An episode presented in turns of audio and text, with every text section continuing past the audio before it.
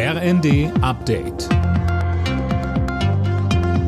Stündlich neu. Auf den Punkt informiert.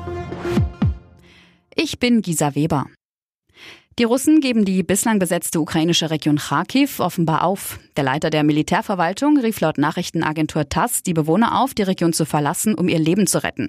Kurz zuvor hatte das russische Verteidigungsministerium den Rückzug der russischen Truppen aus zwei strategisch wichtigen Städten in der Region zugegeben. In einer davon liegt ein wichtiger Eisenbahnknotenpunkt, den die Russen für den Nachschub ihrer Truppen benötigen.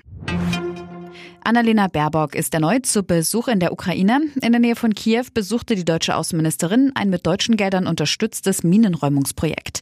Den Kollegen der ARD sagte sie.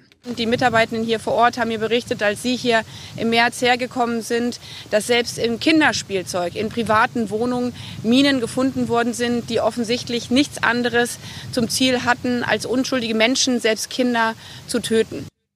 Anschließend traf sie sich noch mit ihrem ukrainischen Amtskollegen Kuleba. Nach dem Tod der Queen am Donnerstag ist das weitere Prozedere genau durchgeplant. Heute werden die sterblichen Überreste der britischen Königin von Schloss Balmoral nach Schloss Holyrood House in Edinburgh gebracht, die offizielle Residenz der britischen Monarchen in Schottland.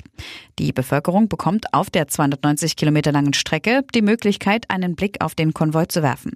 Außerdem empfängt der neue König Charles III. heute Nachmittag Vertreter der Commonwealth-Staaten im Buckingham Palast.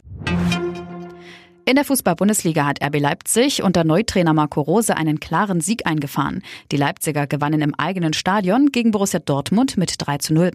Für den FC Bayern hat es hingegen gegen Stuttgart nur zu einem 2 zu 2 gereicht. In der Liga war es für die Münchner das dritte Unentschieden in Folge.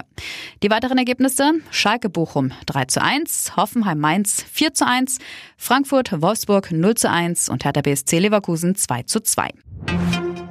Und bei der Basketball-EM steht Deutschland im Viertelfinale. Das DBB-Team gewann sein Achtelfinalspiel gegen Montenegro mit 85 zu 79.